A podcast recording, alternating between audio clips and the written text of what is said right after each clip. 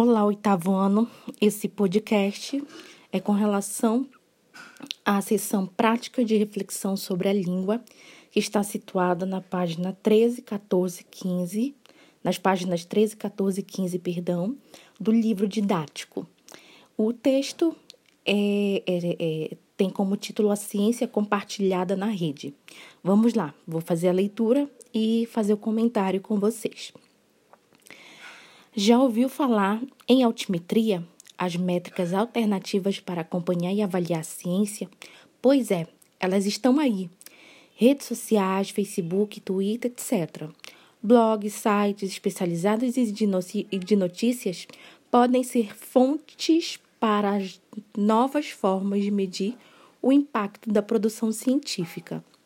Como essas novas mídias podem revelar a ciência em um ambiente onde a academia e a sociedade estão juntas, refletindo e se apropriando do debate, das controvérsias e das descobertas científicas. Será que podemos transformar polegares de curtidas e corações em indicadores para a ciência? Aí eu pergunto para vocês aí, olha, nessa parte, que é o parágrafo inicial, a gente tem várias perguntas, a gente tem várias indagações. E aí, é, esse texto a gente pode mencionar essa, esse texto de divulgação científica, é, é, é, a gente pode mencionar é que ele instiga o leitor, ele faz essas indagações, indagações aí e está instigando o leitor a pensar, porque é, é possível. Eu pergunto aí para vocês, para vocês refletirem sobre essa parte aí também. É possível é, fazer com que a comunidade em geral se aproxime da ciência através das redes sociais? Eu deixo aqui o, a reflexão para vocês. Vamos lá. A web já faz parte do cotidiano de pesquisadores, editoras e instituições científicas. Publicamos e lemos periódicos online e utilizamos plataformas da web social, Twitter, Facebook, blogs, YouTube, para divulgar nossos trabalhos, fazer contatos, encontrar novos colaboradores, nossas produções e resultados de pesquisa também circulam no ambiente online, recebendo curtidas e comentários, sinalizando o interesse que até pouco, tem, até pouco tempo atrás era muito mais difícil de acompanhar. O padrão ouro da avaliação dos artigos científicos até a década passada era a citação. Diante da possibilidade de se ver e monitorar todo esse diálogo da ciência em ação na internet, não seria interessante considerar essa uma nova forma de medir os impactos da ciência? Olha, é possível que se reflita aí que é, é, a gente tem que começar a mudar o, o, o povo da, da academia, o povo da ciência, e começar a aproximar mesmo nas redes sociais, a trazer esse espaço aí, para esse espaço, essas discussões científicas. Porque, querendo ou não, a gente pode, pode, a gente pode falar aqui que tudo é ciência, tudo que a gente está vivendo, tudo que a gente tem, tudo que a gente. É, é, é, é, em todos os espaços que, que nós estamos inseridos, todas as coisas que nós temos, são bases científicas. Esse celular, é, é, as vacinas que estão aí sendo é, é, é testadas para o coronavírus, né? Para o novo coronavírus. É, esse, esse, todo, esse todo mecanismo aqui da internet é o conhecimento científico. E aí a gente tem que começar a repensar e a trazer, sim, esse mundo científico para as redes sociais. Muito além das citações, quando olhamos para as citações que um artigo recebeu, estamos considerando um grupo relativamente limitado de pessoas que usaram. Aquele grupo que se interessou, leu e utilizou aquele texto para construir e publicar o seu próprio trabalho, esse grupo com certeza é muito importante.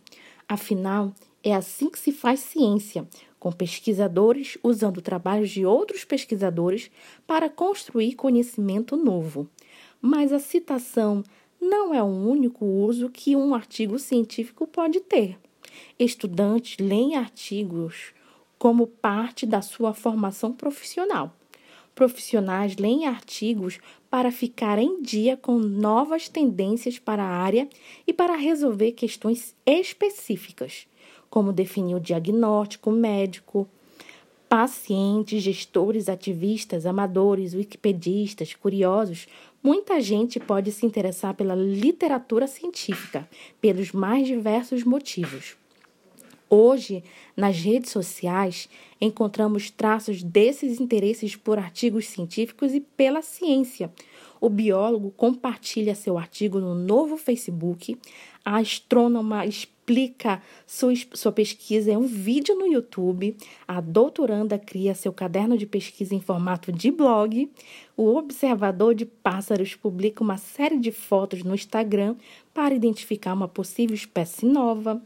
A cientista social escreve uma sequência no Twitter mostrando com que a pesquisa acadêmica pode contribuir para a sociedade. São atos que são necessariamente que não necessariamente geram citações, mas demonstram que a utilidade da ciência não se resume ao que é publicado formalmente em periódicos consagrados. Aqui, queridos alunos, a gente pode observar que a ciência está em tudo, que a ciência ela faz parte do nosso cotidiano. E apesar de a gente não ter aquela citação formal que nós encontramos em artigos de, eh, de, de científicos, a gente pode sim aproximar a comunidade em geral através desses meios de comunicação, através dessas mídias sociais aí, justamente porque nós fazemos a ciência, nós somos a ciência também, e tudo que no cerca é, é, tem base científica. E eu peço para vocês refletirem sobre uma, uma questão aqui que eu vou colocar para vocês. É que, nas, é, é que a gente está acostumado a sempre ver coisas banais, coisas assim, tipo, tipo, como é que eu posso falar para vocês? Os memes, né? A gente está acostumado a ver memes, a ver piadinhas na internet. E a gente pode muito bem, sim, é, trazer esse ambiente, ou, ou, a, a, trazer um, uma pesquisa científica é, em formato mais descolado, mais simplificado, para que todo mundo entenda. Não necessariamente a gente vai colocar assim coisas muito coloquiais, palavras muito coloquiais, mas a gente pode sim ser despojado, a gente pode sim é, criar um mecanismo mais simples, mais divertido para divulgar o conhecimento científico nas redes sociais. Porque tudo é ciência. E para a gente fazer com que o outro entenda, para a gente fazer com que o outro se aproxime da ciência, a gente também pode simplificar, porque tudo aquilo que é extremamente formal acaba repulsando, né? Acaba afastando. E aí não tem nada melhor que você divulgar um conhecimento científico através de uma linguagem mais despojada, através de mídias sociais, de redes sociais, de uma forma mais acalorada, mais, mais divertida. E aí, eu, continuando o outro parágrafo. As métricas dessa disseminação de trabalhos científicos nas redes sociais, e chamamos altimetrias, vão aos poucos se incorporando ao nosso cotidiano. Em alguns periódicos e repositórios, encontramos junto aos dados de download informações sobre quantas vezes o arquivo foi compartilhado. Para alguns, as altimetrias podem ser indicadores do impacto social da ciência, algo importante para a sociedade que quer e deve acompanhar o que se faz com os recursos públicos investidos em ciência. Grisha Frauman, da Finlândia, fez sua dissertação de mestrado sobre o uso das altimetrias do financiamento à pesquisa, no financiamento à pesquisa, uma das maiores agências de fomento no mundo. A britânica, a britânica Wellcome Trust já utiliza, Trust já utiliza dados altimétricos em suas atividades. E aqui na página 14 a gente pode encontrar um, uma caixa azulada é, com bolinhas. O seguinte: como surgiu a palavra altimetria? O termo altimetria é um anglicismo, uma adaptação para o português de Altmetrics, apropriadamente criado em 2010 em um tweet de Jason Prien, um dos autores do Manifesto Altimétrico. Altimetrics, eu acho que é assim, eu esqueci a pronúncia direito, ou altimetria, é uma redução de alternative metrics ou métricas alternativas. Há também uma discussão sobre se o termo seria adequado, já que estas não são métricas alternativas e sim complementares. O que se pode dizer é que tanto o termo altmetrics quanto o termo altimetria são os mais estabelecidos em seus idiomas. A gente tem aqui o outro intertítulo, métricas métricas do século XXI. Mas quais seriam essas medidas? Pode-se dizer que hoje usamos alguns tipos de métricas alternativas e que, a partir delas, podemos fazer diferentes estudos. Podemos lançar o olhar para a disseminação dos conteúdos em tweets e posts de divulgação, ver a interação dos usuários a partir desses posts, as tais curtidas e reações no Facebook e corações do Twitter.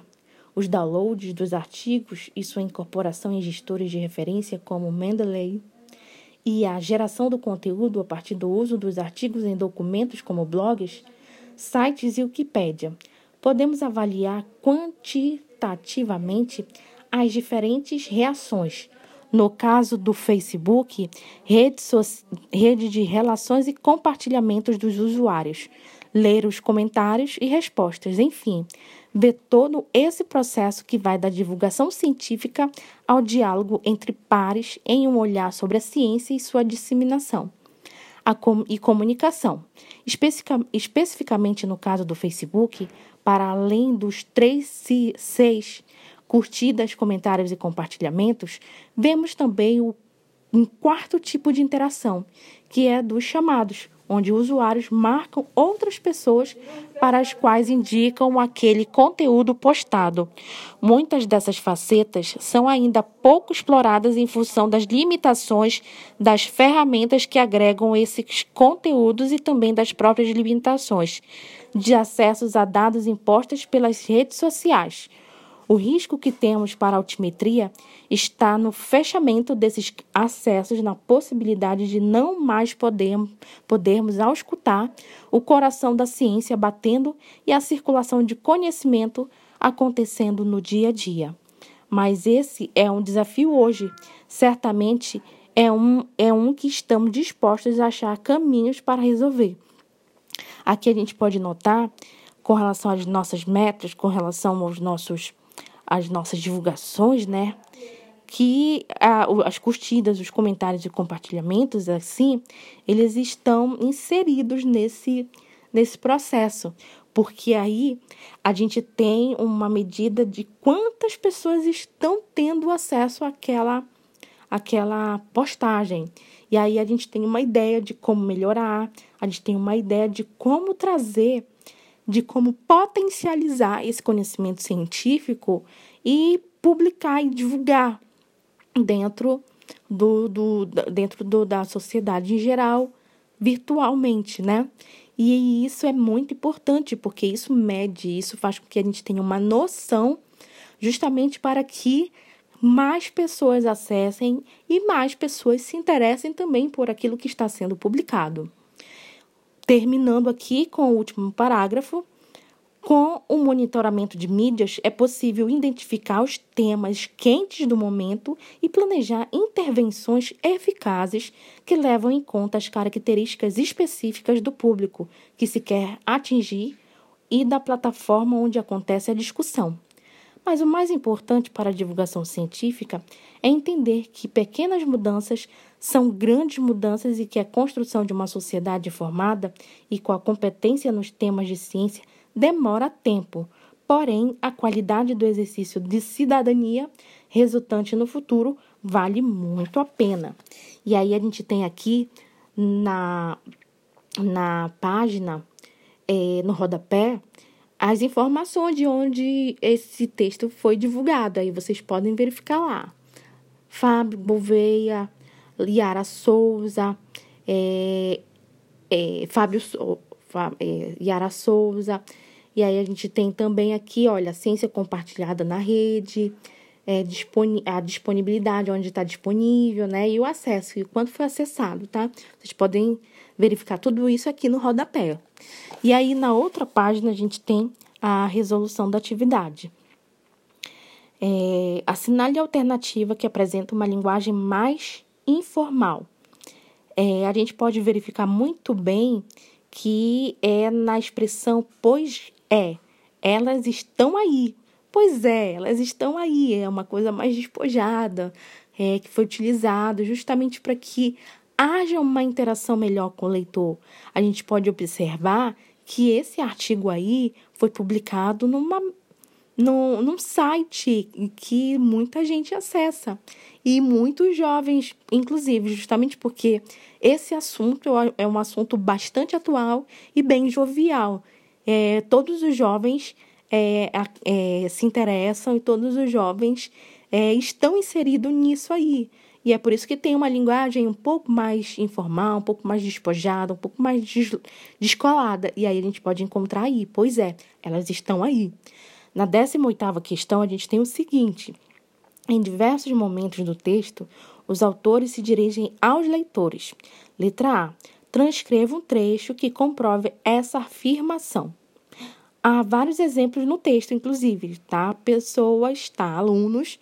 Mas a gente pode inferir aqui, a gente pode dizer que nessa parte aqui, olha, abre aspas. Já ouviu falar em altimetria? as métricas alternativas para acompanhar e avaliar a ciência, fez, é, pontos de interrogação, fecha aspas. E, abre aspas, será que podemos transformar polegares de curtidas e corações em indicadores para a ciência? Ponto de interrogação, fecha aspas, tá? Olhem só, é, é, é uma linguagem bem descolada, é um trecho bem bem, bem envolvente, que traz o leitor para essa reflexão, que traz o leitor para dentro do texto, justamente para que ele tenha essa, essa ideia, essa análise, enfim. Letra B. Por que essa estratégia é importante? Com as perguntas, os autores se aproximam dos leitores, convidando para a leitura do texto. Faz com que eles se sintam envolvidos. É como se o texto quisesse fazer com que eles fiquem mais familiarizados. Décima nona. Assinale V para as afirmativas verdadeiras e F para as falsas. F, primeira, V segunda, F primeira, V segunda. Perdão. F, V, F, V. Essa é a sequência. F, V, F, V. Vigésima questão. Releia o trecho abaixo e explique a funcionalidade da expressão destacada. Grisha Frauman, da Finlândia, fez sua dissertação de mestrado sobre o uso das altimetrias no financiamento à pesquisa. Trata-se de um hiperlink, tá? Toda vez que vocês verem alguma coisa assim, é um hiperlink. Ao clicar nesse hiperlink, ao clicar nesse destaque aqui, nessa expressão destacada, a gente, o leitor vai ter acesso, nós teremos acesso à dissertação da pesquisa da pesquisadora Grisha Frauman é uma maneira de ampliar o conhecimento dele, tá? É como se fosse um texto dentro do outro texto, porque em, em vez de você abrir uma abra no, face, no Google e falar assim, pesquisa sobre altimetria, pesquisa de, de, a dissertação de mestrado é da, da sobre altimetria da pesquisadora Grisha Frauman, Aí não, aí você, no próprio texto, já tem acesso à pesquisa através dos hiperlinks, tá? E para isso que serve. Vigésima primeira questão. No trecho, com o monitoramento das mídias, é possível identificar os temas quentes do momento. O adjetivo quentes pode significar o quê? Mais lidos, mais acessados, mais mais, é, é, mais visualizados, enfim, aquele que é o calor do momento, aquele que é a sensação, ok? Então, encerro aqui a explicação do texto, a reflexão do texto e a resolução dessa pequena atividade. E aí eu quero deixar para vocês mais um questionamento. Rede social serve só para brincadeira? Não, não, né? Rede social serve para quê mais? Além da brincadeira, serve justamente para divulgação do conhecimento científico, porque tudo em volta, porque tudo que existe em nossa volta, né, é, faz parte de conhecimento científico, ok? Tchau, tchau, até o próximo podcast. Marisa Marazzi, Língua Portuguesa e Redação.